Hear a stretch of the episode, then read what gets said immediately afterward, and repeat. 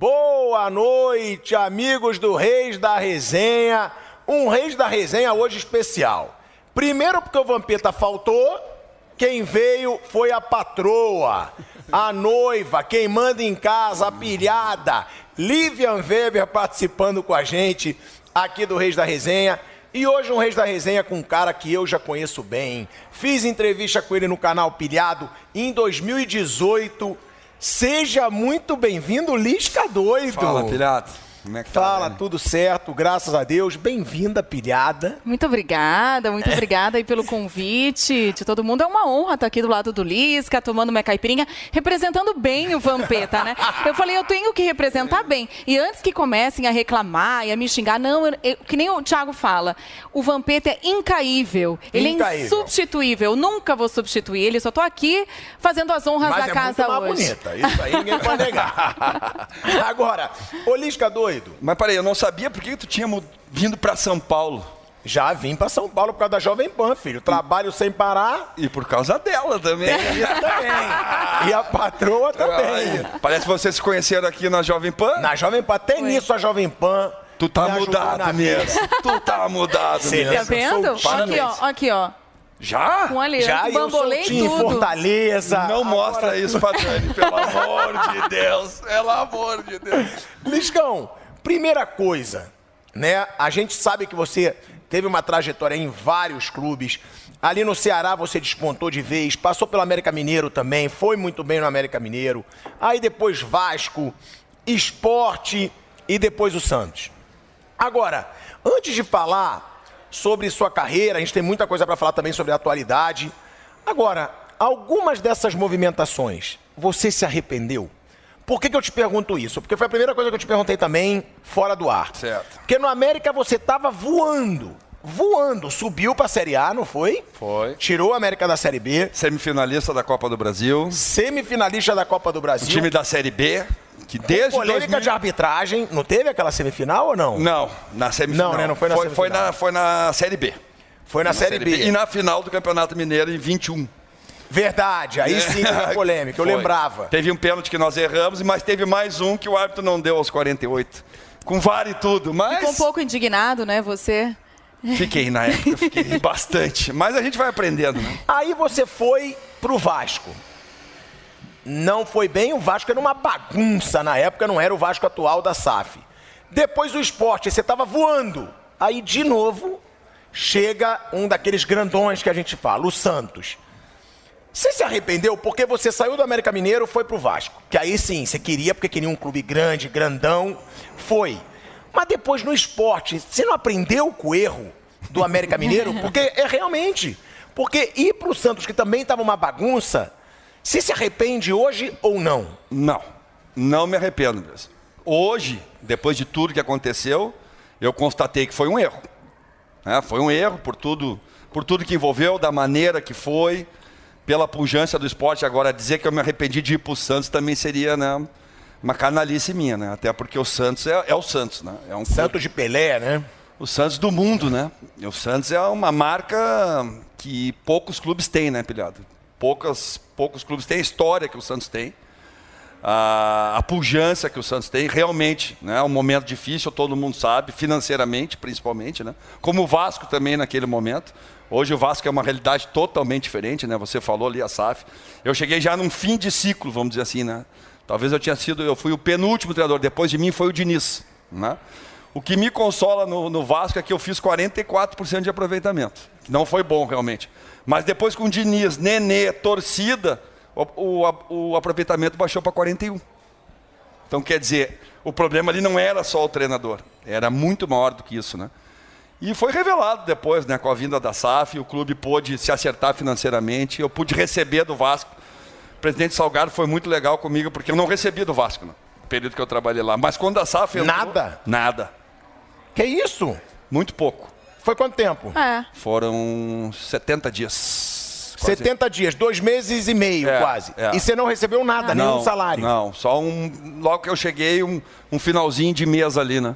Caramba. Mas não só eu, os jogadores também, todo mundo sabe, né? As principais referências, que era o Cano, que era o Castan, já com muita dificuldade né, de, de, credibilidade com o clube também, o clube com eles principalmente, né? Tanto que hoje acho que os dois têm ação contra o Vasco, e dois caras que eram ídolo né, do, do clube. Então ali realmente estava difícil, né? Mas quando entrou a SAF, deu cinco dias, o presidente Jorge Salgado me ligou. Quanto é que eu te devo? Né? E aí eu falei, ah, presidente, o senhor sabe, está aí no pessoal, tem eu, tem o Márcio, o Cauã, que eram os meus auxiliares. E cinco dias depois o dinheiro estava todo na conta. Pô, isso é legal. Muito legal. Menos muito, le mal. muito legal. Não, realmente não tinha, né? Realmente não tinha. O presidente Salgado também é um cara sensacional. Muitas vezes ia lá do próprio bolso, como o Rueda também no Santos faz isso muitas vezes. Pelo, do próprio bolso. Do próprio bolso. O Rueda é um cara muito bem sucedido, né? um cara que eu tive o prazer de conhecer. É um cara que trabalhou muitos anos na Bolsa de Valores, comandando isso. É um cara que conhece muito o mercado. E, e agora acho que o caminho do Santos também é esse, né? Também a SAF, eu acho que já está se aproximando disso. O Rueda está arrumando o clube para poder né, novamente ter investimento e o Santos novamente ter aquele aquele principal sentimento de orgulho do clube, né? Que é cumprir com aquilo que, que, que combina, né? E Santos também recebi tudo, né? a gente parcelou em três, quatro vezes, mas o Rueda também é um cara ponta firme pra caramba. Ou seja, eram times que não pagavam em dia. Nenhum dos dois, nem o Vasco nem o Santos. O que, que você viu de mais absurdo nesses lugares? Somente no Vasco, vai, que hoje acabou, hoje é SAF, então você pode falar. O, que mais dificulta é, é, o, é o, que vem, é, é, o, é o passado sabe? É, é, é o acúmulo de, de combinações que não se concretizam. Isso desgasta demais o jogador. Né? Uma coisa que eu aprendi, não combina com o jogador aquilo que tu não pode cumprir. Tem um prazo, dá o prazo. Ah, vai demorar 90 dias, então diz que vai demorar 90 dias. Agora, quando tu começa, ah, sexta-feira tá na... Chega sexta-feira, não, não, acontece, tem não tem nada. Ah, mas daqui a 10 dias. Ah, mas aí a credibilidade vai por água abaixo, o ambiente fica conturbado, aquela energia, né?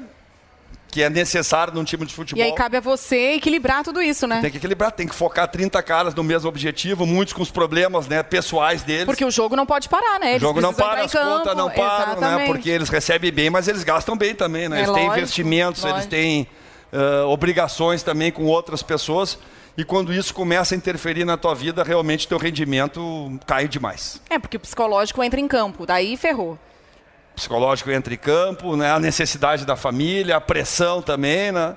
E principalmente é, tu está trabalhando, né? Tu está fazendo aquilo que tu combinou e tu não está tendo a, a, contrapartida, né? Isso atrapalha demais o ambiente de futebol. E hoje em dia a gente tem visto os clubes se organizando cada vez mais, as SAFs estão chegando, e isso mudou demais a vida do Vasco. Quem trabalha no Vasco hoje, eu, eu me dou muito bem com o Paulo Brax, que é o executivo. Né? A gente trabalhou junto no América.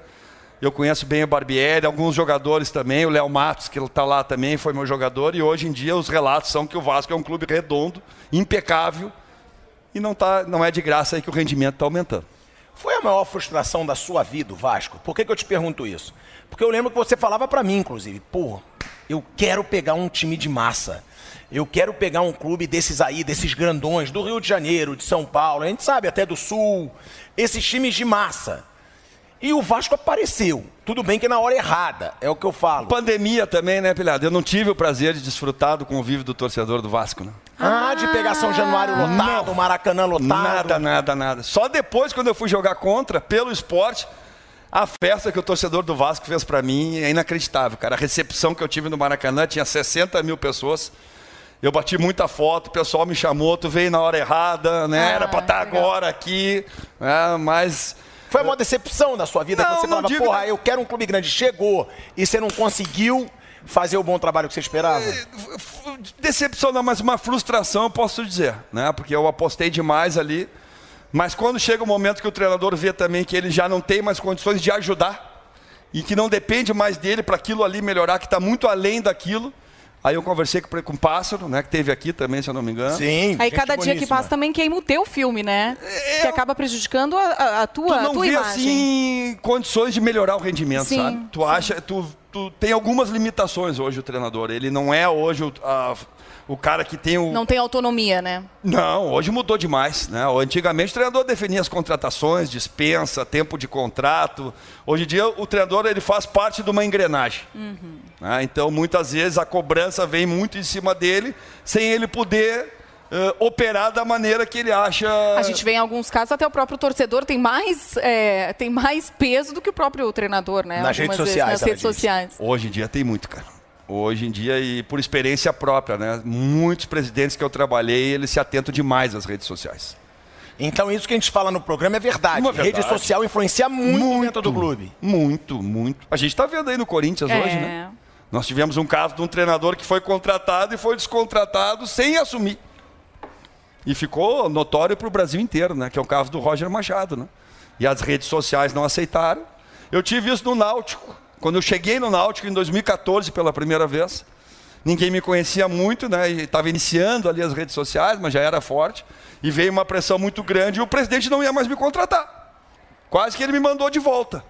Aí os caras convenceram ele para tomar um café com o cara. Pelo menos conhece o cara, troca uma ideia com o cara.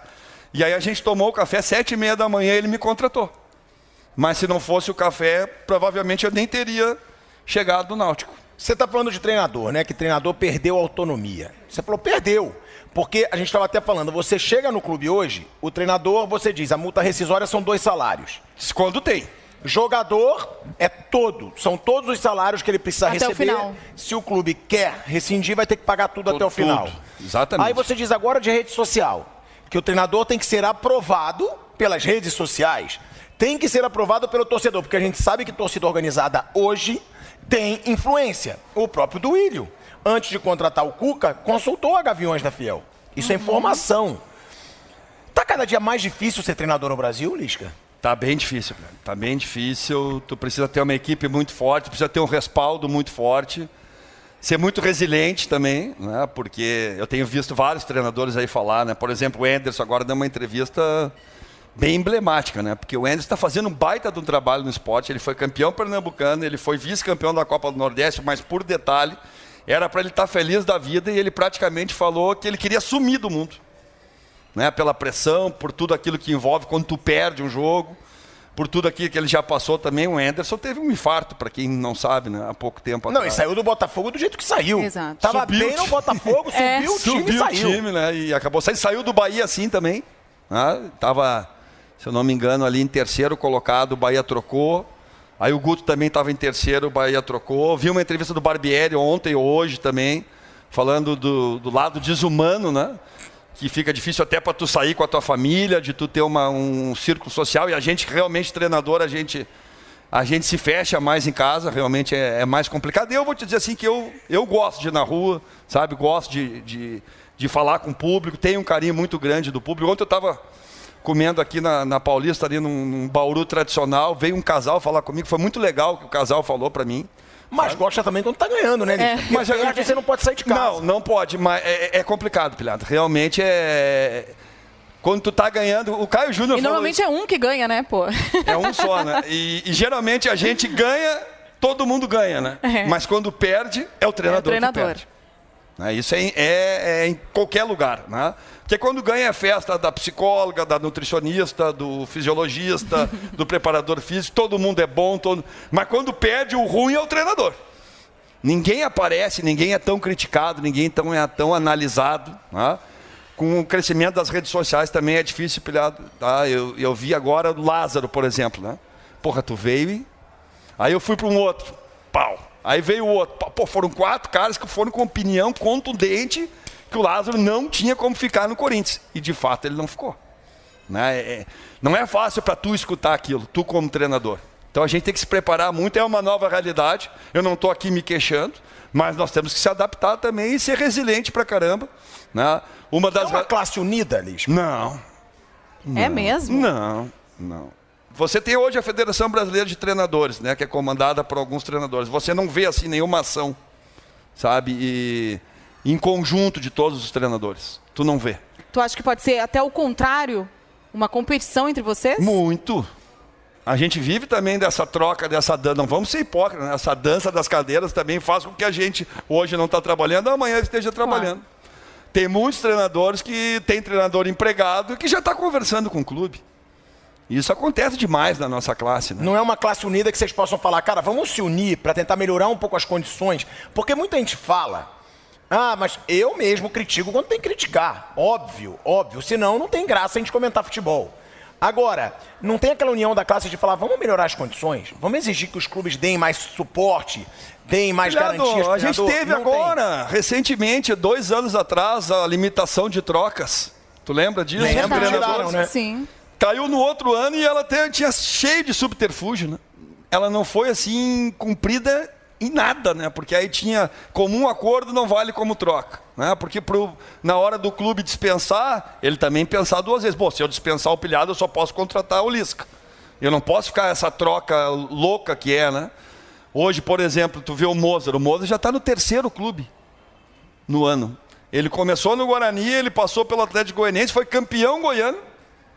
E hoje ele está no Mirassol. Ele foi liberado de um clube, ele foi liberado do outro. O Ceará ganhou agora a Copa do Nordeste com um treinador fazendo a final, o primeiro jogo, É o. Mourinho, e outro treinador fazendo o segundo jogo. Eu não estou criticando ninguém aqui, eu não sei a realidade, mas é o que se apresenta de cenário para gente hoje. né? Então, é, É viciante ser treinador? é, é viciante. Porque tem isso, né? Uma carreira que você só leva porrada. tudo bem, tudo Só. bem. Ganha, Não, tem a coisa- ganha tem muito lado bem. bom pra ganha caramba. Claro, muito bem. claro. Ganha bem. Ganha quando, muito tu bem. quando tu tem um dia bom de treino é satisfatório pra caramba. Quando tu vê os jogadores evoluindo, tu vê o crescimento dos caras, pilhado. Eu, pô, Quando você ganha. quando você ganha. Quando você revela alguém. Isso, é, Isso isso, é- não tem preço, sabe? Hoje tu vê assim o Nilmar, tudo que ele virou, o Luiz Adriano, o Pato, o Marcelo. Eu, eu dava carona pro Marcelo de Xerém pra, pra Botafogo, cansei de dar carona pro Marcelo, pra Radamés, pro Toró. Isso não tem preço, sabe? É, tu vê os, os caras crescer, tu vê um clube crescer, como o América, né? o Ceará, que a gente teve assim uma passagem muito legal, o Juventude, que eu também tive uma passagem muito boa, é muito legal, isso não tem preço. Agora, ah, o, o repuxo é forte também.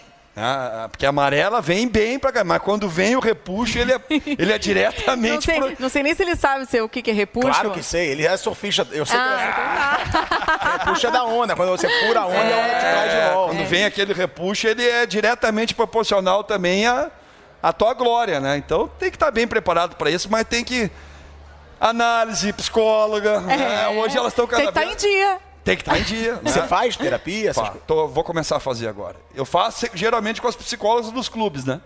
Mas agora conversando com a minha esposa e por tudo que tem acontecido aí, é legal você ter alguém que você possa abrir o coração, falar algumas coisas e que entenda, né, do assunto, que possa te di- direcionando as tuas emoções, vamos dizer assim, né, Pilhão? Ô, Lisca, deixa eu te perguntar uma coisa. Tem algo que tu tenha feito na tua carreira que tu te arrependa? E que se pudesse dar um conselho aqui para os novos treinadores, para quem sonha em ser treinador, que não faça. Tem alguma coisa que você se lembre que fala, putz, eu fiz isso e me arrependo? Como treinador. É, difícil te falar. Mas não deixar um lugar que tu esteja bem, que tu esteja com o entorno todo dominado e com apoio e com conceito alto para arriscar numa outra situação. Pronto, respondeu o que a gente queria. Era isso que eu queria. Obrigada, gente. Boa noite. Sendo político. Saiu do América Mineiro pro Vasco. Tava cheio de suporte. Saiu do esporte pro Santos. Tava cheio de suporte. É, é do esporte. Mas eu entendo também a decisão, porque é o que É, eu falo. lógico. Você tem todo o suporte ali, mas porra, quem não quer comandar um Vasco? Né? A torcida de massa, a torcida nacional, é com todo o respeito ao América Mineiro. Nunca o América Mineiro vai ter a dimensão de um Vasco. Não a nível vai. de torcida, não. Não vai, não a nível de repercussão também, Liz. Também não, Você faz um bom trabalho no América é uma coisa, você faz um bom trabalho no Vasco é outra. Totalmente diferente. A repercussão. O Vasco tem, puxa, mais de 20 milhões de torcedores, né? É, é. E torcida em todo o Brasil. Brasil inteiro, apaixonada, né, que soube trazer o clube de volta também, né? Como foi, como ficou São Januário naquela série B ali, foi, foi sensacional, né? Infelizmente eu não pude viver aquilo, né? Mas assim, não é, não é arrependimento, mas o erro foi quando eu tinha todas as condições do esporte de ter esse respaldo aí. né? O esporte precisava de mim, eu precisava do esporte. O esporte vinha de um ano muito ruim, com cinco presidentes. né? Vinha carente também né, de um cara que aproximasse da torcida. O treinador que estava lá, que era o Gilmar, tinha muita restrição, muita restrição. Eu cheguei com muito apoio do clube, o clube me usou muito também na questão de marketing, e aí depois aconteceu tudo o que aconteceu, então... O jeito que você saiu ficou muito é, feio ali, né? A, maneira, né? Ficou bem Durante o jogo, né, pilhado? Durante o jogo ficou uma situação assim que já estava uma coisa acertada, que não é verdade. Eu já falei isso milhões de vezes, mas não adianta, depois que uma vez que vai, vai... Não estava né? acertado. Claro que não, né? não tinha nada acertado, tinha a intenção de conversar, o presidente conversar comigo, o presidente Rueda, já era a terceira vez que ele me convidava para ir.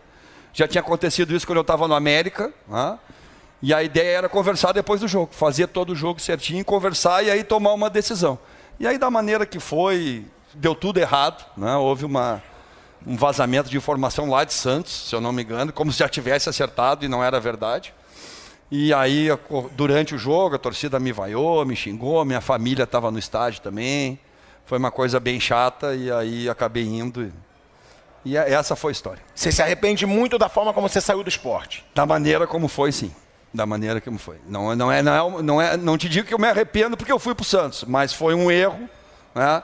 como tudo aconteceu. Eu não tive o controle, a minha ideia era totalmente diferente e acabou passando uma imagem que eu não gostei, não gosto até hoje, não me sinto bem sempre fui um cara muito identificado com o torcedor. É, eu ia falar sobre isso, né? Até porque você tem uma característica forte que é essa proximidade com a torcida, né? Comprar a bronca do clube, Exatamente, abraçar, abraçar o, clube. o, clube. Tu tem umas histórias boas, é, inclusive tem. lá no Juventude, Juventude né? Juventude, no Náutico. No Náutico. No... Esse teu apelido, inclusive, né? Surgiu Lisca lá doido. no Juventude esse apelido. Não, Juventude estava na Série D, sem série. E é um clube muito legal, sempre projetou muitos profissionais, sempre quis trabalhar muito do Juventude. Sonho um dia voltar ao Juventude mas para fazer um trabalho, sim, desde o início, sabe? Fazer uma parceria legal, usar a minha experiência também, né, de captar jogadores, poder ajudar o, ajudar o juventude nisso. Sa não saindo do esporte, o que, que você faria de diferente nessa saída do esporte? Ah, não faria o jogo, conversaria antes do jogo. Conversaria antes do jogo. Você não iria para o jogo do não, jeito que foi? A não. torcida achando que já estava acertado? Não, porque não estava acertado, né, Pirata? Então eu fui. Não, mas jogo... a torcida achava. Não, mas a torcida achava. Quando, e você sabia que a torcida Quando eu fui para o jogo é que apareceu a notícia, ah. né? Há 10 minutos antes do jogo, e aí um jornalista cravou, o outro cravou e o terceiro cravou. Quando eu entrei no vestiário, a diretoria estava já com as notícias ali. E aí ficou uma situação, os jogadores, ninguém entendendo nada, e eu também não entendendo nada direito, sabe? O, o, o, clima do estádio virou totalmente... Mas já tinham rolado conversas? Não, só tinha rolado... O meu empresário é muito amigo do Rueda e estava negociando o Mário Fernandes uhum. com o Santos. O Mário estava assim, especulado por vários clubes. E no meio dessa conversa o Rueda falou, e o Lisca? Uhum. Se o Lisca tiver interesse, eu tenho interesse de conversar com ele. Eu sei que ele está no esporte, o Santos não vai tirar ninguém de lá. Se ele achar conveniente vir para cá, ele resolve a vida dele e vem para cá. Eu converso com ele se ele quiser conversar comigo. Era essa a conversa. Mas seu empresário não falou com você antes do jogo? Foi, falou comigo, ó, o Voeda quer conversar contigo. Eu falei, Machado, depois do jogo a gente fala com ele. Ponto. Eu não quero falar com ninguém, eu estou focado no jogo aqui. Isso tu falou por telefone? Por telefone, com o Machado. Que era meu empresário, né? e o Machado, pô, ok. Se tivesse então você mensagem... só foi pro jogo achando que o Rueda queria conversar com você, mas você não sabia de nada, nem nada, se você ia aceitar. Não tinha falado mas o teu empresário de... não, não tinha fechado nada? Nada, nem tem esse poder. Né? Ele só me trouxe uma situação. Como sempre acontece com o Machado, ele me traz a situação e aí a definição é minha. Ah, conversa com a diretoria, projeto, tempo de contrato, duração, como é que vai ser a saída aqui, como é que nós vamos opera operacionalizar Sim. tudo isso. E isso não foi conversado. E o que aconteceu depois, a sua decisão depois de ir para o Santos, tem a ver também com a reação que a torcida do esporte teve com você? Ah, ajudou. Você pensou, pô, aqui os caras já estão querendo me matar. Não, por mais que eu tentasse reverter, não ia adiantar. Ia, não ia voltar a ser a mesma coisa. Né? Não ia voltar a ser a mesma eu coisa. Eu até perguntei se foi por telefone, porque se fosse por mensagem ainda podia provar, né? Por mensagens, olha, eu não sabia, não, não mas não, não tinha o que fazer. Não, não tinha o que fazer. Foi, foi no telefone mesmo e, e a maneira que foi uh, me deixou muito chateado, sabe? Eu, eu, eu até hoje eu não, eu não consigo digerir muito essa história, sabe? Mas, vida que segue, o jornalista também tem o direito, e depois parece que ficou, né? Pô, realmente ele já estava acertado, porque eu acabei indo, né? Mas eu pensei ali, nem que se eu quisesse ficar, ficou muito difícil. Né? Ficou muito difícil. Até falei com o presidente, com Carreiras, eles disseram, não, dá uma entrevista. Mas aí, depois, qualquer problema, ah, uma derrota ou dificuldade que aparece, tu sabe que aparece, eu achei que não tinha mais como tu voltar a ser como era. Você pensa em voltar para o esporte um dia? Penso. Penso. Para se redimir dessa situação? para ter a oportunidade de trabalhar num clube gigante como o esporte. O esporte está fazendo um grande trabalho e eu torço demais, porque os jogadores, a assimilação foi muito rápida. A minha relação é muito boa com todos eles: Everton, Sabino, Thierry, Fabinho, Ronaldo. O time continua mesmo do meio para trás. Né? O que precisava arrumar era do meio para frente. Isso foi arrumado com muita competência.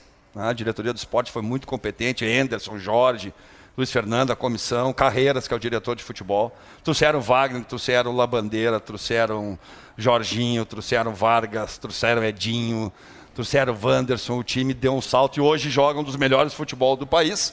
E não é de graça que está entre os 16 da Copa do Brasil, o único time da Série B que está entre os 16 da Copa do Brasil. E a torcida é fenomenal, né? A torcida é demais. Eu ela sou foi, muito fã da torcida do esporte. ela foi eu considerada a torcida mais fanática do É. país. Agora, numa pesquisa recente, e de fato, para quem já trabalhou contra, viu isso, e quem trabalhou a favor, eu também pude ver ao meu favor. Ô Lisca, essa situação de treinador, porque a gente vê muito hoje no Brasil, a gente até fala, tem certos treinadores que jogador não derruba. Que é o caso do Abel Ferreira no Palmeiras, porque já virou uma unanimidade, quem manda no futebol é ele. Tinha a situação do. Tem a situação do Renato no Grêmio. Renato também é muito forte no Grêmio, é difícil derrubar o Renato. Agora, a gente sempre fala, quando está se passando uma situação que tem um elenco forte, vou falar do Flamengo, por exemplo. Estão querendo derrubar o treinador. Time tá apático. Cara, e eu fico pensando, como ser treinador no Brasil hoje em dia? Por quê? Porque você tem que fazer o que você acha certo pro time. Só que às vezes o que é certo pro time é você tirar um medalhão, é você tirar um cara que a torcida adora. É. E às vezes você não pode. Fica Alguns podem, né? Sim, mas fica impossível pro treinador fazer o trabalho dele no Brasil, porque se você faz o trabalho que você acha certo, o jogador te derruba. Realmente o treinador sente isso, que ele é derrubado por jogador quando o jogador quer. Ah, pilhado, difícil de te falar isso, né? É, Eu já tive algumas experiências de ter dificuldade com o grupo. Hoje é difícil de tu falar do jogo, porque tu, o treinador, é analisado, mas é difícil de tu analisar o jogador publicamente, né? O jogador geralmente não gosta. Não disso. gosta. Não, não, Não, gosta. aceita crítica. Ainda mais vindo do treinador. né? Então essa crítica é muito mais, é muito mais ah, vantajoso para nós fazer ela internamente do que externamente. Mas muitas vezes vocês cobram que o treinador não está falando do jogo. O Renato ouve muito isso. Mas muitas vezes é uma inteligência dele. né? Ele desvirtua do assunto, protege o grupo dele, internamente ele cobra. Você comentou, acho, da entrevista que o Renato deu no último jogo.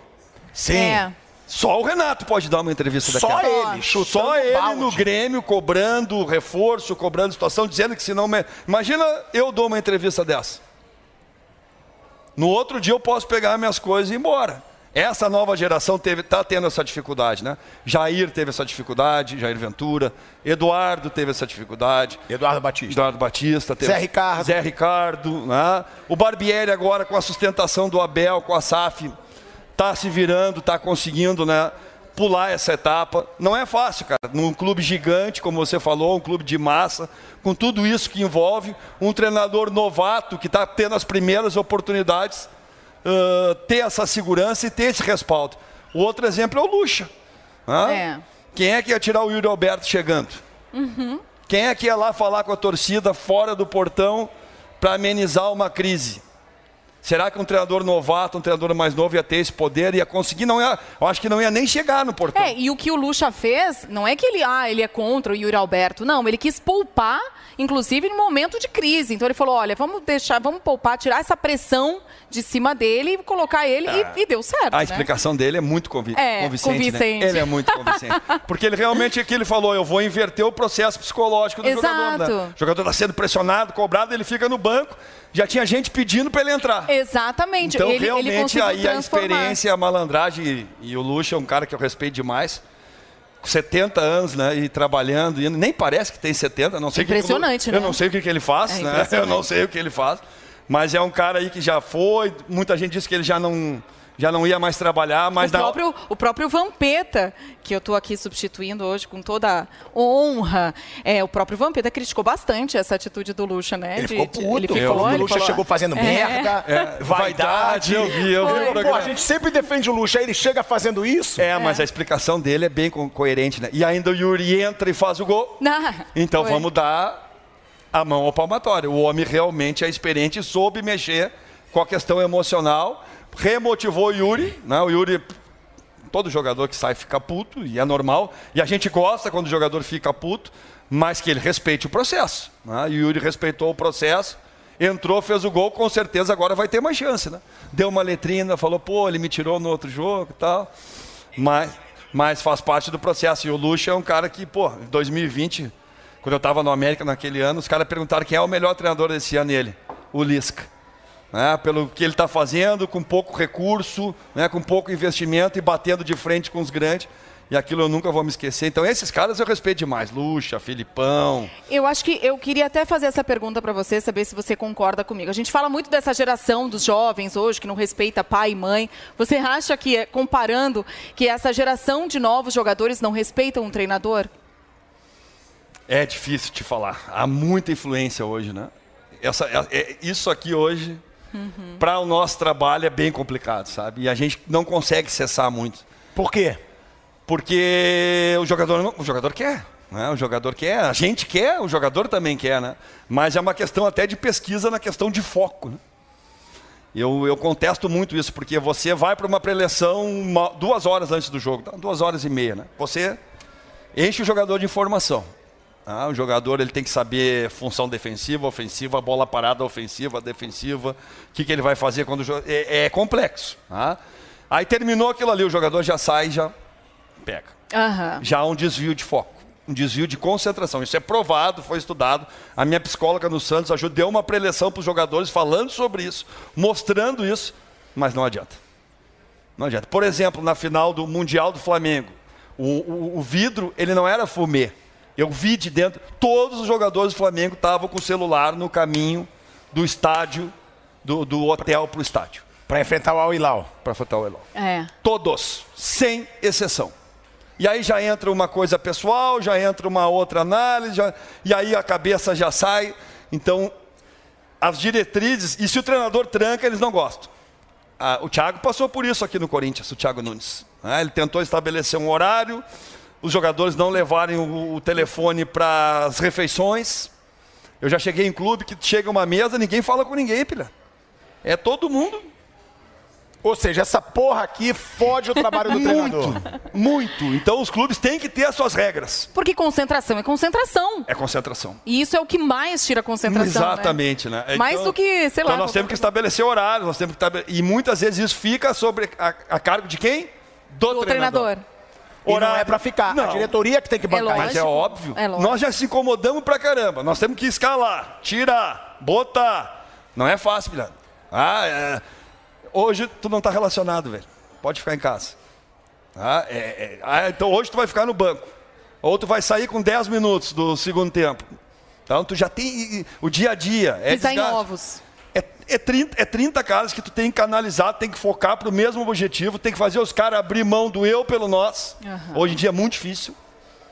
Tem o empresário, tem o contrato, tem a noiva, tem o pai, né? e é todo mundo Jogando merda na orelha do cara. Ah, você vai ser barrado? Como? Uh, uh, fortalecendo o quê? O individual. E o futebol, ele é um esporte coletivo. Ele precisa que todos os interesses estejam juntos ali em prol de um objetivo único. Então a gente precisa que as normas. Horário. Horário é uma merda de jogador. Mas vamos viajar para jogar fora. Aí jogo termina às 11h30. O jogador quer jantar, tem, tem folga no outro dia. Resenhazinha, né? Ele pede para sair. Aí quem é que tem que dar o horário da volta? O treinador. Não. Eu não sou babá de jogador. Meu. Eu vou dar o horário da volta pro Soteudo, pro Luan. Os caras ganham muito bem pra caramba, são resolvidos da vida. Aí dá um horário lá de três da manhã. Os caras não voltam. Aqui o Vampeta falou aqui, eu acho, num programa que o Lucha dava para os caras até às sete, é, liberado, é, e foi assim ele ia ganhando os caras. Só que hoje em dia, pilhado, é muito jogo. É. Tu sai de um jogo na quarta, tu já tem outro no sábado, tu tava na Copa do Brasil, tu tava no estadual, tu tava na Copa do Nordeste, tu tá no Brasileirão. E a recuperação, o sono é fundamental. Alimentação e repouso. O trinômio básico do treinamento esportivo. Treinamento, alimentação e repouso. Se tu não dorme, tu não te alimenta. Então, Hoje é difícil tu liberar os caras assim integralmente, né? Ou seja, o que você está falando também, e que a gente sempre fala, é que dirigente não faz quase que porra nenhuma.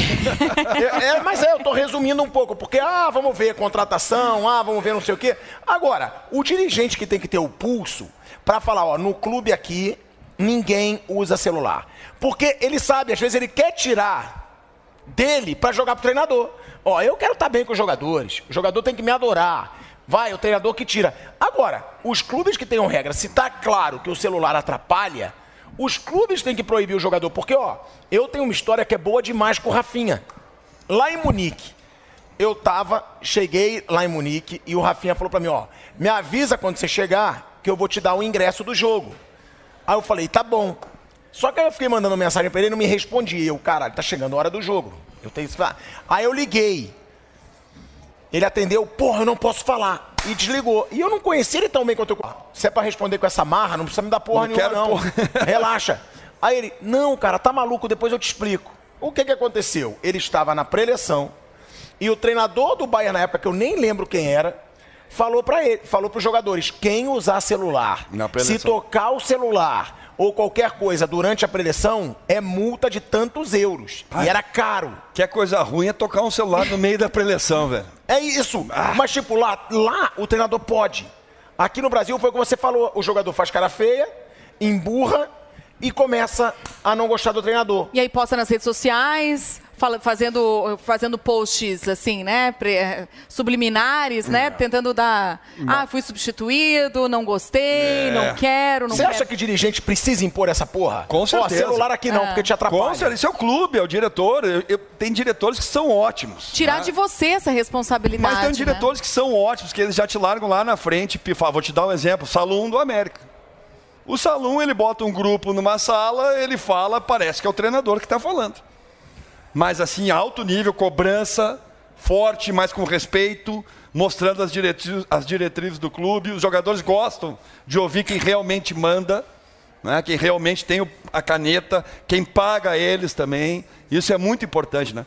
E muitas vezes eu ficava impressionado com o Salum, sabe? Dizia, cara, como é que tu, tu tem essa percepção disso? Que eu acompanho tudo que tu fala com os jogadores, eu estou acompanhando os treinamentos, então eu mais ou menos eu sei qual é que é a nossa linha. Então, quando o treinador fala junto com o presidente, o diretor, fica muito mais fácil para nós. A internet começou a mimar o jogador? Cara, um pouco. Teve um, um exemplo pouco. agora Deixa do Adriel. Começou? Um pouco, um pouco. E tem diretores aí, o outro lado, que eles ainda são um pouco fãzoca de jogador, sabe? Eles têm. Só falta eles pedir por favor, pedir autógrafo. Tem, tem clube que eu, que eu trabalhei que a chefe da delegação que a ordem era entra, mudo e sai calado. Mas como? Ele é o chefe da delegação. Ele é que dá as diretrizes do clube. Ele é o representante. Ele é que o jogador tem que respeitar. Ah?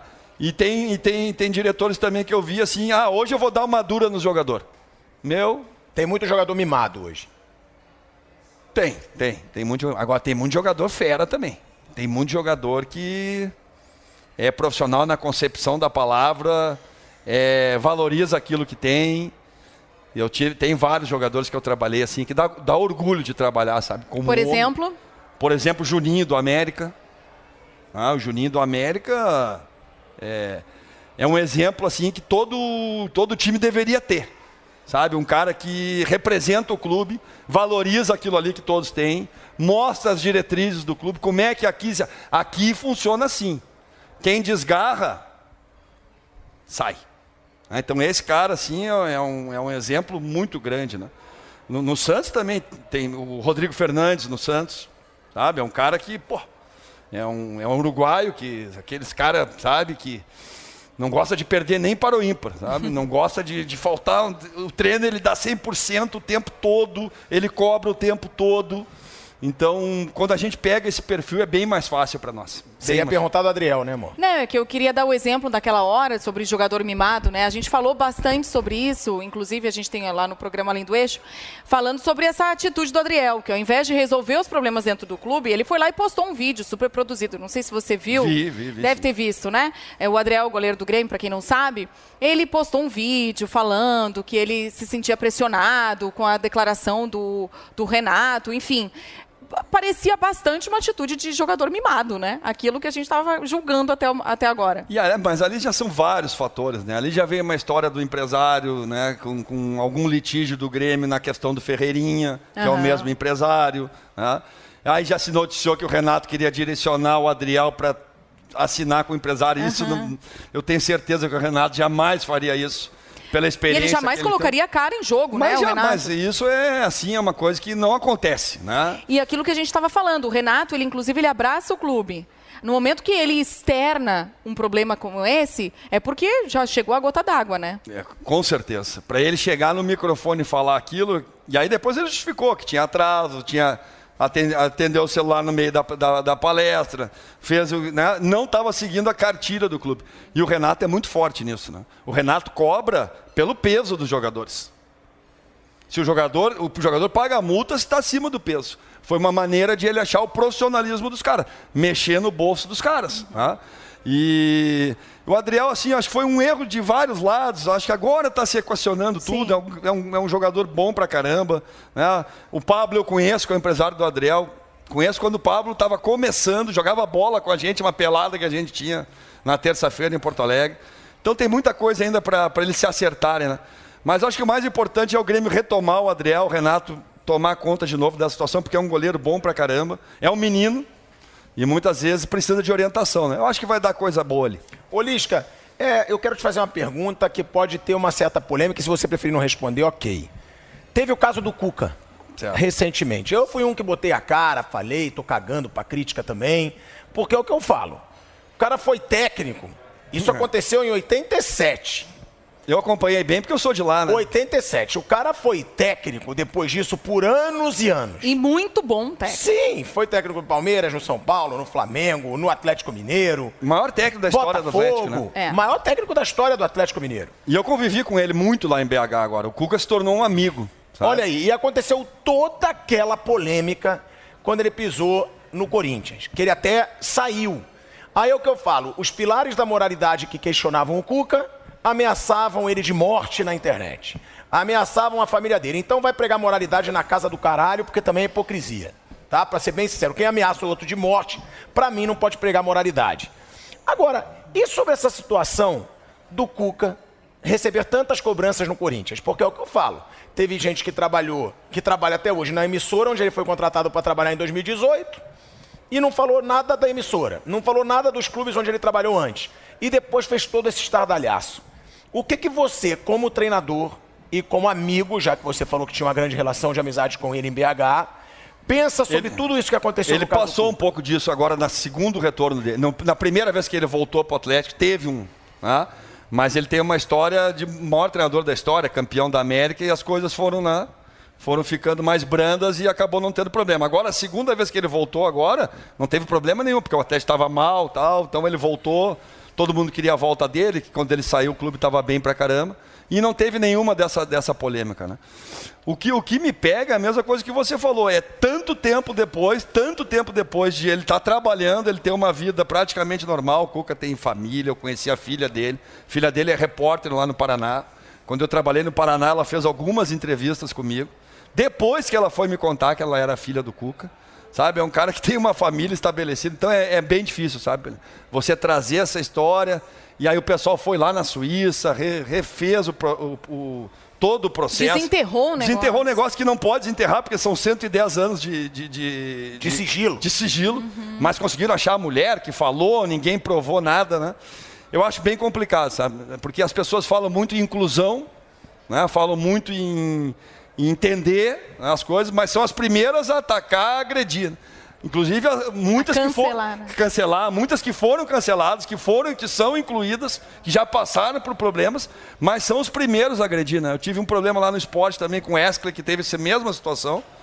O pessoal foi lá também, achou a delegada do caso, sabe? E os caras excluíram o Escler de uma maneira assim, de uma, de uma situação que ele passou, que ele já pagou, que ele está corrigindo ah, então, não tem como tu execrar a pessoa para sempre, né, Pilhado? Eu, eu acho que o, já passou, né? O que ficou ruim, eu acho que foi que foram lá buscar, aí o Cuca disse que não tinha tido relação, que não tinha. Aí ah, parece que tem o sêmen dele, como que tem. Tá tudo meio Nebuloso. nebuloso. Né? Como é que vai coletar o sêmen do cara se o cara saiu de lá e nunca mais voltou? Né? A maneira da época também foi muito complicada. Os jogadores do Grêmio foram praticamente tratados como heróis em 87 e hoje veio tudo isso, né? Então nós temos que ter muito cuidado, cara. Você Muito- acha que a mídia, a imprensa, é uma grande responsável por esse cancelamento? Ah, com certeza. Com certeza. E hoje o cancelamento dá muita audiência, né? Dá muito clique, dá muita muito like. dá muito like, dá muita repercussão. E muitas vezes as pessoas largam o lado humano, né? E não veem nada, o homem, o, o- o ser humano, e vão nem nem que, né? Ah, sei lá, ele fez ou ele não fez. Mas assim, tu condenar em praça pública e tu execrar publicamente, eu acho muito complicado, sabe? Eu acho muito. Eu liguei para ele, não consegui falar com ele. Acho até porque tudo que aconteceu, né? deixei um recado para ele, tá? dando, dando apoio. E não sou eu que vou julgar o Cuca, cara. Não sou eu. Eu, eu vejo as pessoas muito assim, julgando as pessoas, sabe? Quem nós somos para julgar o outro? Não, né? e vale falar que muitas vezes quem julga na internet fez coisa já muito, muito pior. pior, mas, mas não é uma pessoa pública, não é uma pessoa conhecida, então não E aparece. nem bota a cara. E nem bota a cara. E Então- é uma pena eterna, né? Eles querem construir uma pena eterna. E eu, e eu desenvolvi, assim, como treinador, um sentimento que é pouca gente. A gente pode desenvolver mais, que é a empatia, né? Claro. É se colocar no lugar das pessoas, né? E, e entender também as pessoas, né? Então eu não tenho condições nenhuma de julgar o Cuca, né? Eu considero ele um grande treinador, um grande cara. Comigo me tratou assim muito bem. E eu, eu só tenho que apoiar ele, né? E tomara que ele resolva e ele possa voltar ao nosso convívio, porque além de tudo ele é um baita treinador, né? Isso que eu ia falar, o Corinthians não vai arrumar um treinador como o Cara, Cuca ele é um baita cedo. treinador, é, mentalmente que o Cuca sabe fazer com os jogadores, isso tudo que a gente falou de mobilização, de trazer o grupo para ele. Ele é mestre nisso, ele já me mostrou algumas táticas que ele usa para isso. Então eu tomara que ele consiga resolver isso e ele volte né, o mais rápido possível ao nosso convívio. Acho difícil no momento e nós temos que ter cuidado também para não cancelar todo mundo, né, cara? É isso. Né? Eles Cancelar- tentaram, inclusive, fazer isso com o aproveitando, Luxemburgo. aproveitando a presença do gaúcho aqui, né, do Mateuzinho, queremos agradecer a Debrécia. É. Churrascaria Debrécia, a melhor churrascaria de São Paulo. Lisca vai comer um churrasco aqui hoje com a gente. A Debrécia que sempre recebe o Reis da Resenha. Então, conheça. Se você mora em São Paulo, a Debrécia é show de bola e o atendimento é sensacional. Ô, Lisca, deixa eu te perguntar uma coisa. E o Bauerman, cara? Eita. Essa situação aí tá pesada, porque ele foi seu capitão no Santos. Foi. Jogou com você no América Mineiro também. Com certeza. E no Inter também. Jogou com você no América Mineiro, jogou com você no Inter. Sempre as referências que eu tive é que o cara é super gente boa. É um baita de um É um cara, cara né? boa praça. Mas, porra, ele pode ser um baita do cara. Mas que merda que ele se meteu, hein, Lisca? É uma merda mesmo, cara. E eu praticamente não tô acreditando no que eu tô vendo, cara. Pela, pelo quem eu conheço do Eduardo, sabe? Só pra, pra galera saber, o Bauerman está sendo acusado pelo Ministério Público de envolvimento num escândalo de apostas esportivas. Uma conversa dele bizarra falando com o apostador. O apostador dizendo que ele ganharia 50 mil para receber um cartão amarelo. Depois ele teve que se redimir porque ele não recebeu esse cartão. Fez um acordo para receber um cartão vermelho. Tem toda a conversa e a situação tá feia. É o que eu falo, eu não conheço pessoalmente. Mas se for comprovado, tem que ser banido do futebol. É, se- se- Porque é uma situação que você tira completamente a credibilidade do esporte. É, é difícil de acreditar, sabe, pilhado? Porque eu conheço o Bauer, conheço a esposa dele, os filhos dele também. Ele tem dois filhos pequenos. Ele é um cara bem sucedido no futebol. Bem sucedido, um jogador do Santos.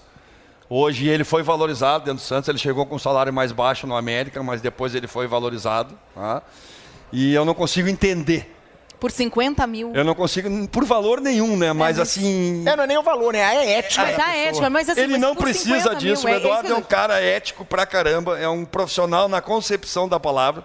E não é só ele que está envolvido, né, Pilhado? Claro. Ele está aparecendo mais porque é o Santos, né? São alguns jogos, são pelo menos 20 jogos 20 de Série A, jogos. B e campeonatos Tem estaduais. outros jogadores que estão envolvidos que eu Porque tu imagina, comigo. se ele que é um, é um jogador bem relacionado, bem, bem é, é, ele tem sucesso, imagina um cara de Série B, Nós- Série C, nós tamo- Série D. Nós estamos falando aqui de um cenário de 2% dos jogadores É, de futebol brasileiro. exatamente. 98% dos, dos jogadores de futebol brasileiro ganham 98 não, mas 96 ganham um salário. É. Um salário mínimo. 2% ganham de 1 a 6 salários mínimos. E, os outros, os dois que, que sobram, 1% ganha acima de 100 mil. Ah, então, realmente, o Eduardo está na elite do futebol. Né? Tem outros jogadores envolvidos. O Igor Carius foi meu jogador no Paraná. Eu não consigo acreditar. Eu não consigo. O Igor é uma mãe, é um menino de ouro. Né? O, o Joseph também, que foi meu jogador no América, depois teve no Cruzeiro. Também, tá, hoje saiu uma lista já mais 12 jogadores. Eu queria parabenizar o presidente do Vila Nova.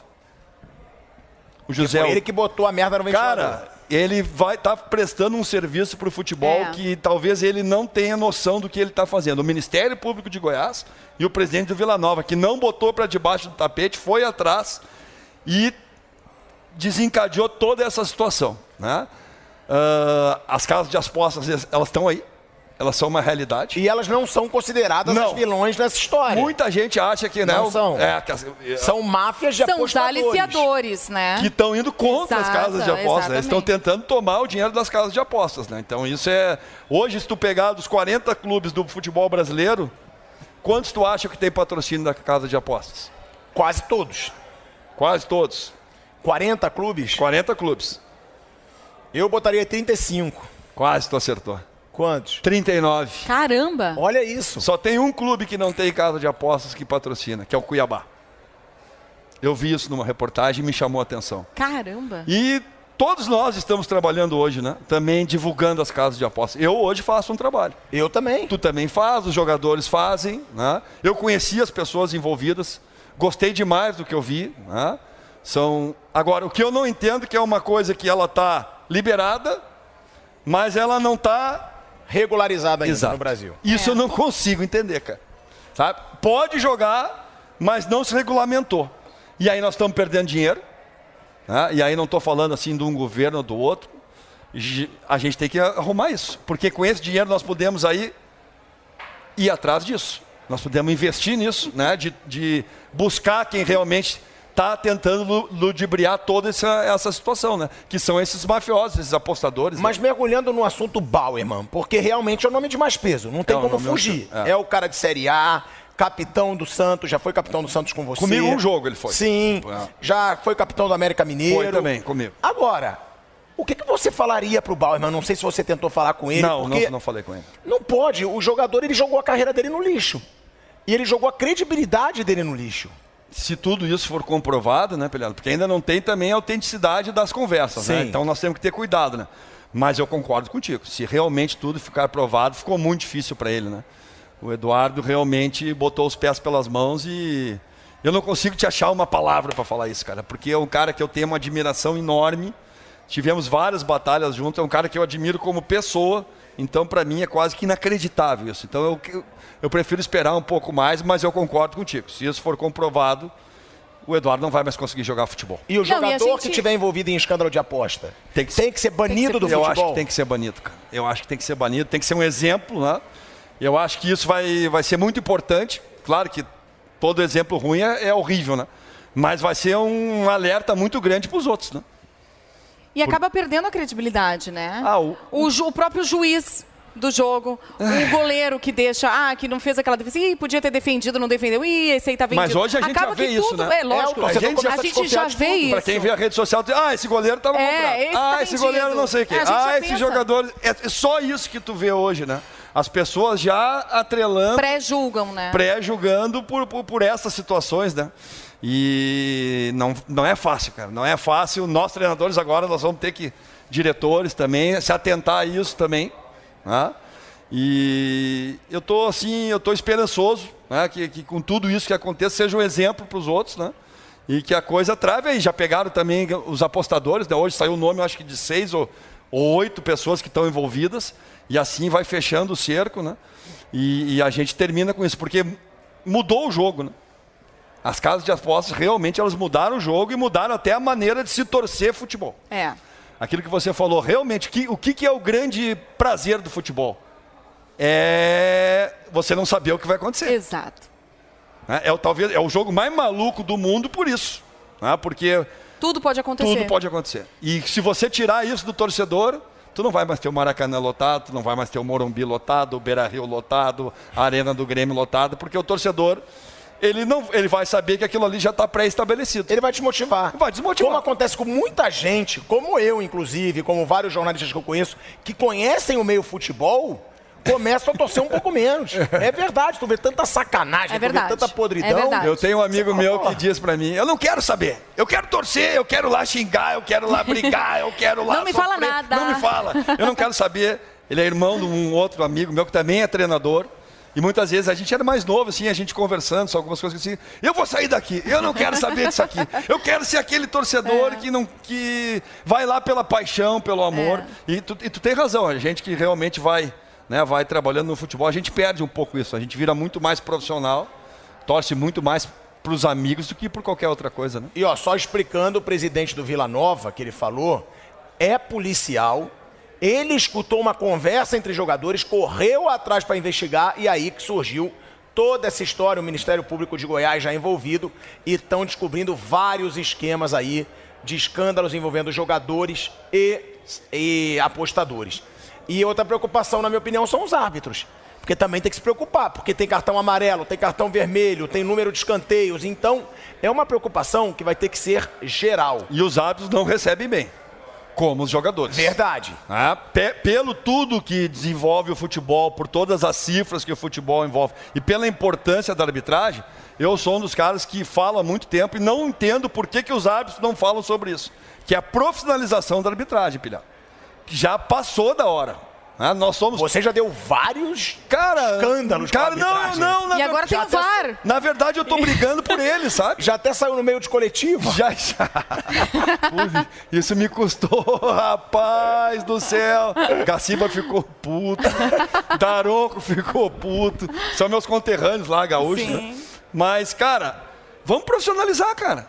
Né? Eu acho que eles precisam ganhar melhor. tá? O que envolve hoje uma Série A, uma Série B. O juiz hoje ganha um cachê de 5 mil. Não é ruim, não vou dizer que seja ruim. Mas muitas vezes ele perde no sorteio, muitas vezes ele não tá. Mas tem juiz de FIFA que ganha, se eu não me engano, até mais, não? É 5 mil? É por aí, um pouquinho mais, um pouquinho menos, né? Agora eles precisam ter outra profissão, né? Eu vi uma entrevista do Salve, do Salve Espino um dia desse, cara, é assim apavorante, cara. Mas aí eu discordo de você. Aí eu discordo. O Pode quê? não ser profissionalizado. Agora, o cara que ganha 5 mil por jogo, ele apita seis jogos no mês, ele ganha 30 mil reais. Que outra profissão ele precisa? Mas eles ele têm, pode focar nessa. mas eles porra. têm outra profissão.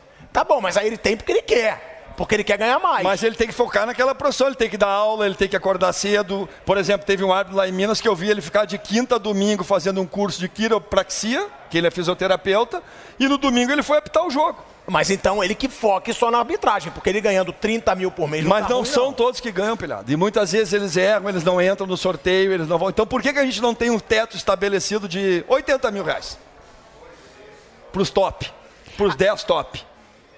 Dependente do que vai acontecer.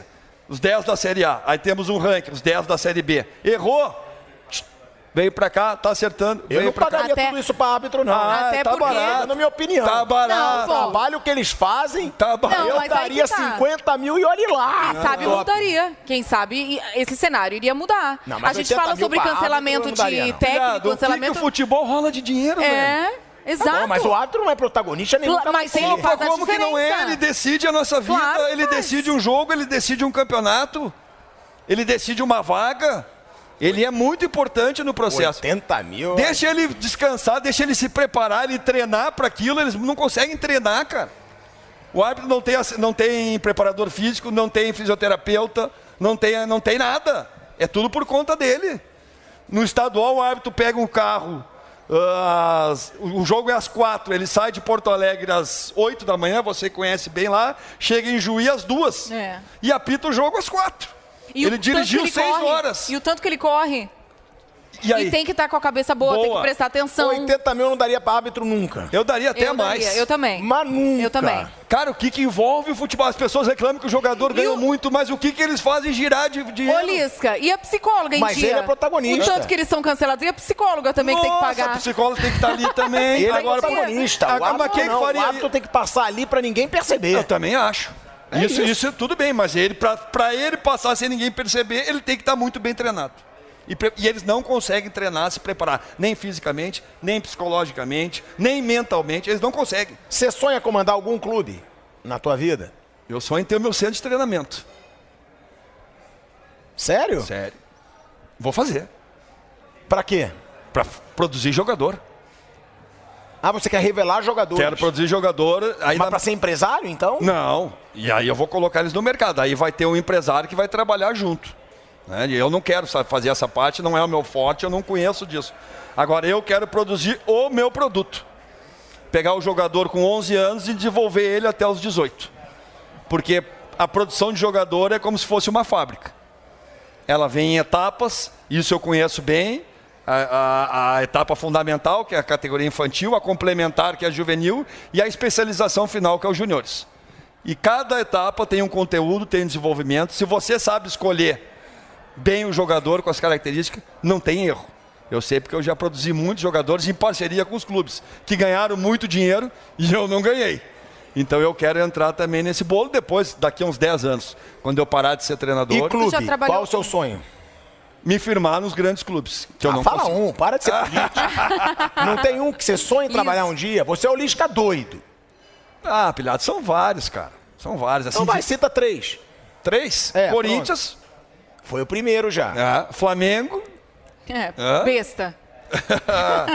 e um dos dois do Rio Grande do Sul tá bom pra mim. Olha aí, ó. E o Corinthians que você falou primeiro é o hospício, né? Eles têm a musiquinha de hospício. Eu tenho a foto. Você é o Lisca doido. Mas o já bando foi, de já foi no vestiário do É o bando Corinthians? de louco. Tu já foi? Do visitante? Ah, já, mas eu não vou Tá lembrar. escrito na entrada, bem-vindo ao hospício. É. Eu, tô, eu tenho foto embaixo, eu já fui umas cinco vezes jogar contra o Corinthians. Toda vez eu bato uma foto embaixo. Tô em casa. Bem-vindo ao hospício. Um bando de louco. né? Quase, que uma- teve uma época que chegou perto. Sério? Cheguei a conversar com o Andrés, assim, o Andrés foi no meu treino quando eu estava no América Mineiro. Nós estávamos treinando no Corinthians. E o segurança me pediu, ó, o Andrés quer vir te visitar, tu permite? Eu falei, não, eu tô dentro do Corinthians, eu vou barrar o Andrés. Aí o cara, não, ele vai vir daqui a pouco. Aí ele chegou lá no final do treino, deixei o Márcio, né, que era meu auxiliar do treino, a gente trocou uma ideia por uns 20, 20 minutos. Ele falou que um dia gostaria muito, tinha medo da reação. E era um ano político também e tal. E ali não aconteceu. Aí não E aconteceu. por que o Corinthians é o principal pra você? Porque essa torcida que é a fiel, que é o bando de loucos, é por isso você, pelo seu jeito, o Lisca doido, você acha que você cairia como uma luva ali? Eu acho que tem tudo a ver. né? Tem tudo a ver, sentimento, emoção. O torcedor do Corinthians me aborda direto, me chama direto. Seria assim, bem legal. Mas a pressão é grande lá, hein? A pressão hoje. A, mochi a mochila, a bagagem a é pressão é pesada muito ali. grande, tu tem razão, mas aquela velha história, né? Já que, já que vai pra chuva, vai pra se molhar, É. né? Já vai pro. E a pressão é grande hoje em vários clubes. É. Da Série A, as pessoas falam, ah, lá no Fortaleza. Tem pressão pra caramba no Fortaleza. No Ceará tem pressão pra caramba. Tem- Claro que o Corinthians é uma outra dimensão, mas ah, a gente vai se acostumando.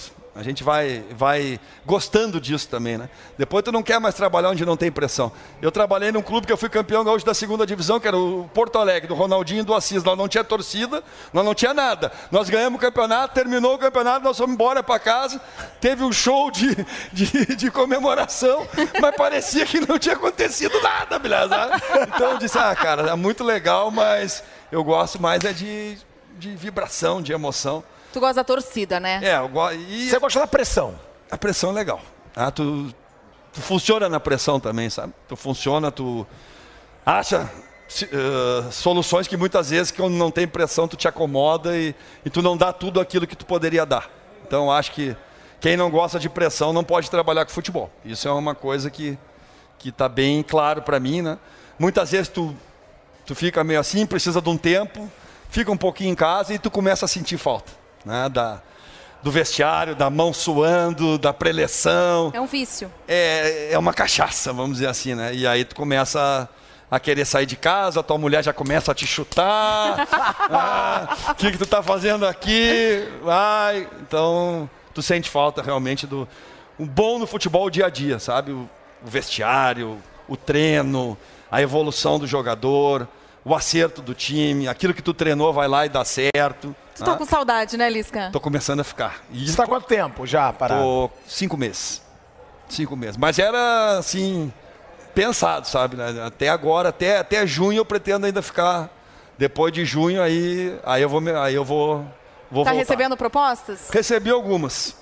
Recebi algumas, mas nem. Clube nem da Série A algum? não, não.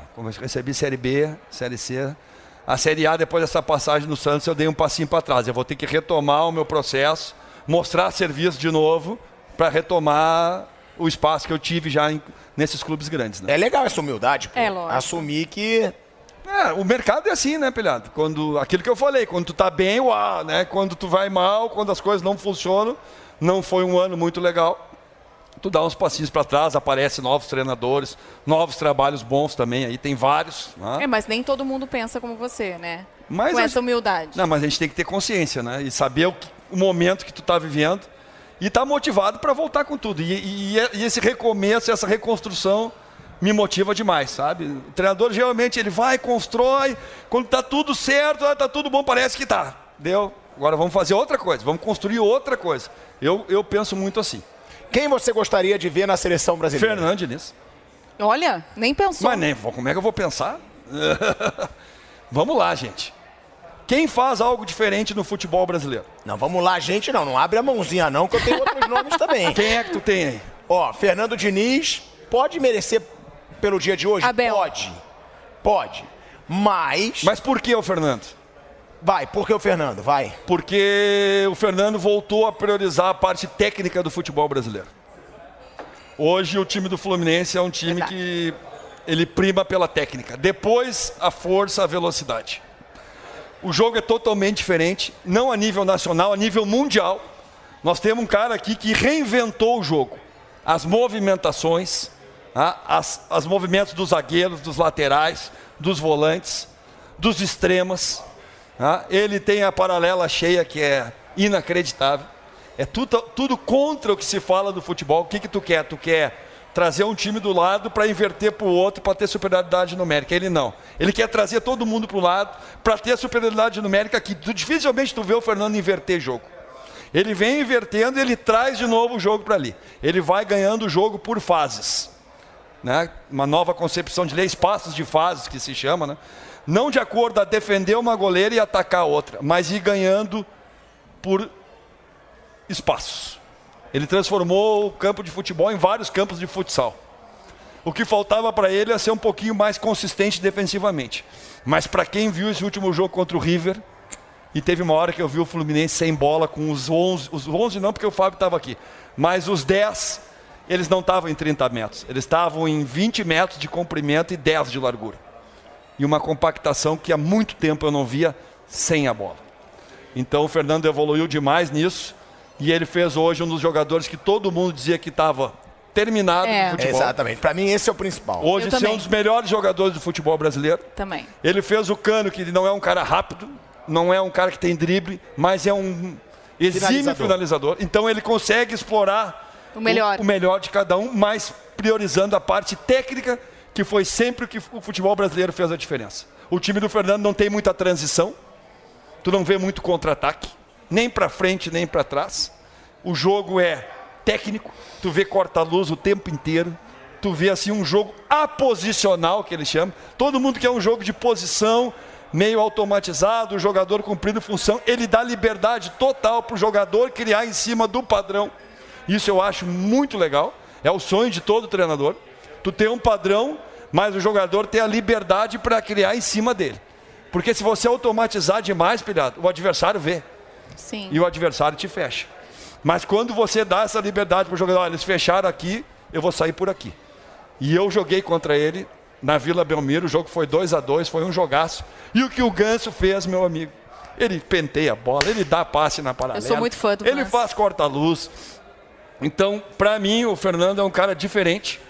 E é um cara que pode mostrar pro mundo um futebol brasileiro diferente. Mas tu não acha que ele precisa de tempo para treinar a seleção? Olha, eu já conversei com vários jogadores que trabalharam com ele e eu já até falei com ele várias vezes, ainda não consegui ficar com ele 20, 25 dias que eu quero ficar com ele para ver qual é, como que ele faz aquilo. Aham. Qual é o método para fazer aquilo, né? Porque tu, tu falar é uma coisa, agora tu fazer os jogadores aplicar aquilo Na prática. na prática é diferente. E todos os jogadores me falaram que a assimilação é muito rápida, né? a maneira realmente é diferente, que ele tem aquele jeito dele explosivo, de cobrança, mas todos os caras são apaixonados por ele.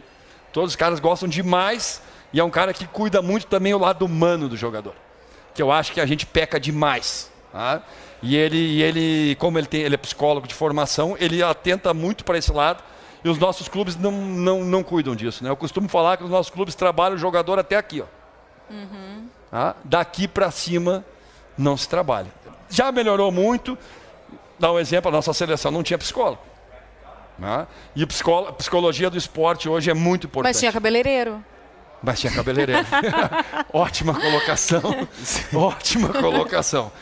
Para cuidar do cabelo, mas para tá cuidar da mente. E hoje em dia você ouviu a entrevista do Deschamps, que é o treinador da França, e ele colocou: tecnicamente, taticamente, fisicamente, as, os times se equiparam, mesmo sendo diferente. Agora, mentalmente, é que está fazendo a diferença. E eu acho que as nossas últimas duas Copas mostraram para nós. Você acha o Diniz melhor até do que o Ancelotti? Hoje para a seleção brasileira? Eu acho para futebol brasileiro, para a cultura de futebol brasileiro, para a identificação do futebol brasileiro, para a gente mostrar para o mundo algo diferente. E isso já está sendo mostrado, porque eu já vi. Tu me convenceu. Já vi, já vi reportagem dele no New York Times, já vi reportagem dele no, no principal, no, no, no principal jornal da Espanha. Isso aí já está indo pelo mundo, porque realmente os movimentos são diferentes, cara. Os zagueiros, quando a iniciação vem, muitas vezes ele inicia com um volante, os dois zagueiros abrem, os laterais vêm para dentro. Quando tu vê o Nino tá saindo pelo corredor e arrastando, sabe? Então, essa dinâmica diferente, que é muito difícil de marcar, porque para você jogar com o Fernando tem que quebrar a cabeça. Ou você traz todo mundo para o lado da bola também, ou ele vai te engolir.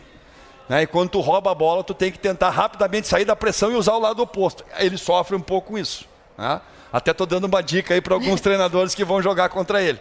Né? E muitos já acham a solução também. Né? Muitos, ele já perdeu também vários jogos também. Né? Você falou do Corinthians. Tem algum clube que você nunca treinaria por ter identificação com o rival ou não? Você treinaria qualquer clube? Não, não tenho isso não, Pilhato. Não tenho não, não tenho restrição a clube nenhum. Acho que tu tem identificação em uma coisa, mas eu não vou fechar a porta com ninguém não. E já trabalhei em vários clubes e rival de um do outro. Só para dar um exemplo, eu fui criado praticamente dentro do Inter e fui treinador dos juniores do Grêmio. Aquilo para mim talvez tenha, tenha sido um dos melhores momentos da minha carreira, sabe? Pela, pelo convite e por, pela valorização, porque tu trabalhar o ano, a vida inteira contra e tu ser trazido para esse clube é que realmente os caras respeitam demais o teu trabalho. O teu trabalho, né? O, o profissional, o, profissional Lisca, né? O profissional. Isso aconteceu agora no esporte. Todo mundo sabe que eu trabalhei Sim. no Náutico duas vezes. Tinha uma rivalidade enorme, a torcida do esporte pegava no meu pé pra caramba, mas gostava demais do meu trabalho. E tanto que me aceitou de uma maneira muito legal. E agora, quando eu fui jogar contra o Fortaleza, eu recebi uma homenagem muito legal da torcida do Fortaleza. O estádio inteiro cantou uma música uhum. para mim, sabe? Que é como é que era? Saiu do hospício, vai voltar de novo. Lisca doida come ovo. É. Eu achei muito legal, cara. Eu achei muito legal porque o torcedor do Ceará ele é conhecido como come ovo, que uma época o Ceará estava muito mal e um, um, jogador deu declaração que só tinha ovo para comer e a torcida pegou. Mas quando 30 mil, 40 mil pessoas cantam para ti, é que há o respeito. Independente se é uma brincadeira ou não, se é uma zoação ou não, é porque tu realmente marcou. Sabe? Isso já aconteceu quando eu ia lá contra o esporte e aconteceu agora quando eu fui contra o Fortaleza. Tem uma significância, né? Tem, e eu gosto demais disso. É, é zoação, é brincadeira, mas é uma, é uma expressão de respeito também. Em sinal que tu é identificado com aquele clube, né? Em sinal que tu deixou uma marca é. lá naquele estado e que tu, no, no rival, tu incomodou eles. Né? Exatamente. E, então aí, eu, isso eu acho bem legal. Favorito para o Campeonato Brasileiro? Tá, tá confuso esse brasileirão, né? O Flamengo tá na zona. Na zona de rebaixamento. e o Corinthians é o 16. né? Quem sabe agora eles não acertam a liga e o, e o futebol forte ali. Bom, mas depois de tudo isso, eu acho que é o Fluminense, né? Eu, depois... eu, é, eu, eu, eu, eu, considero o Fluminense um dos favoritos. Né? E o Botafogo tá muito legal. É. Eu considero o Palmeiras. Palmeiras? Favorito ao título brasileiro. Sempre, né? Agora, esse, esse, as SAFs, né? E a, e a vinda dos treinadores estrangeiros, talvez nos deixe um, uma boa lição, né? Paciência. Paciência. Luiz Castro quase saiu do Botafogo ano passado. Até por ele, pelo que fiquei sabendo, que teve um momento que ele estava bem incomodado, mas o pessoal calma. Calma. Né? E hoje o Botafogo está aí liderando o campeonato, fazendo um belo trabalho. O treinador do Bahia também, né? Se é qualquer outro treinador na Copa do Nordeste que o Bahia fez esse ano, se é um treinador brasileiro, tchau. Você acha que tem mais paciência com o treinador estrangeiro do que brasileiro? Tem mais paciência e a relação contratual é diferente também. A multa rescisória é A maior. multa multa rescisória é o contrato todo. Por exemplo, o que aconteceu com o Vitor Pereira? Inverte. O treinador português foi campeão da Copa do Brasil e campeão da América. Tira ele, bota um brasileiro, ele perde os dois primeiros títulos. Já tinha saído no segundo dia. Mas ali tinha uma relação contratual, tinha um, acreditava numa metodologia, e aí se deu quatro ou cinco oportunidades para o Vitor. Bom, quando se viu que realmente não dá, aí se rescindiu, tal, tudo bem. Mas a paciência foi muito maior. tá? Então, eu, Bragantino, a mesma coisa. né? Então, eu acho que isso vai ser um grande legado que, que a SAF e os treinadores estrangeiros vão deixar. Tu não consegue, de primeiro momento, estabelecer tudo que tu quer. Que os treinadores brasileiros tenham contratos melhores. também. Contratos melhores e mais tempo para trabalhar. O que o Ah, Luxemburgo pediu agora, né? O Luxemburgo pediu. É, o. Diniz é a segunda passagem dele no Fluminense. A primeira não funcionou. Mas havia uma convicção do presidente, da diretoria do Fluminense, vamos trazer o Fernando. Hoje, se tu falar do Fernando fora do Fluminense, o Mário dá um grito. É. Dá um grito, né? Por quê? Porque se teve paciência. Ó, só pra fechar, você falou muito do celular, né? Criticando o celular pra jogador de futebol. E eu tive uma conversa com o Juan, um grande amigo que eu tenho, que foi zagueiro do Flamengo, Claro. tá lá no Flamengo, seleção brasileira, Copas do Mundo. E ele um dia ele falou pra mim, cara, o negócio do celular, que ele proibia o filho, o filho é goleiro hoje das categorias de base do Flamengo. E ele proibia o filho João Lucas de ficar no celular, de ter rede social. Certo. E eu falava, pô, irmão, deixa o moleque ter uma rede social. ele falava, Thiago, deixa eu te falar uma coisa. Jogador tem que focar no jogo. Hoje em dia o jogador tá mais preocupado muitas vezes em ser popstar, ter seguidor na rede social, do que com a bola. Você concorda com isso? Eu pergunto até colocando no- na pergunta o principal jogador brasileiro, o Neymar. Porque o Neymar, ele gosta muito de ser um popstar. Às vezes ele gosta de aparecer mesmo que não seja pelo futebol. Você acha que isso pode ter atrapalhado o Neymar e você acha que é um problema para essa nova geração? Que o jogador se preocupe mais em ter seguidor na rede social e ser famosinho do que em ser um bom jogador de futebol? Eu acho que a gente está melhorando muito isso. Né? É uma coisa que também é, é inevitável. O Neymar, nem que ele não queira, mas ele vai aparecer, tudo que ele fizer. É, mas eu tô te falando, ó, o Neymar, ele faz enquete no Twitter de Big Brother Brasil. O É. Messi nunca faria isso. O Cristiano Ronaldo nunca faria isso. Aí é uma questão É porque ele cultural. quer o engajamento, É. o hype do assunto. Cara, é uma, é uma questão cultural também, né? É uma questão cultural. Vou te dar um exemplo. 2011, quando eu estava treinando o Caxias, eu queria tirar o brinquinho, o cabelo. O presidente do Caxias olhou e disse, beleza, cara, tu tá louco. A nova geração, ela é assim, não tem jeito. Ah, então nós vamos ter que se adaptar. Você queria que os caras parassem com o moicano, É, com olha a minha cabeça, né? Aí o cara, não, cara. Aí ele até usou o Neymar. Te dou como- razão. Até ele usou o Neymar como referência. O principal ídolo deles, olha como é que ele se veste. Olha como é que ele anda. Então não tem como a gente, a gente tirar isso, né? E aquilo que a gente já falou do telefone, né, cara? Por que, que o jogador brasileiro muitas vezes ele vai na Europa e bate e volta? Ah, porque falta profissionalismo, porque ele na comida, porque ele não se adapta. Então, o que eu vejo assim no jogador brasileiro? Muitas vezes o jogador brasileiro tem uma carreira linda e é aquilo que tu falou, ele muitas vezes desfoca da carreira e vai para o lado social e lado da rede social para ser um popstar e esquece a carreira. E parece que, ah, fiquei rico, estou ganhando dinheiro para caramba, tá bom para mim e deixa de focar naquilo que realmente interessa para ele ser o jogador que ele pode ser, e um pai de família, e exemplo, e- um cidadão na concepção da palavra. Então acho que isso a gente pode melhorar, já tem melhorado demais, né? e as lições estão aí, né, Tiago? As lições estão aí, né? Muito celular, muita dança, muito, né? Não Muito uma que- cabeleireiro. É, mas não é uma questão que não pode fazer, é uma questão de foco Equilíbrio. equilíbrio e foco. A gente falou já várias, quase o tempo inteiro aqui. Foco naquilo que tu precisa fazer. O resto é secundário. Agora, se você desviar de ser um profissional, e o futebol hoje exige demais, gente. Esses meninos aí, muitas vezes eles começaram a jogar com 9, 10 anos, né? É. E eles concentram desde os 9, 10 anos.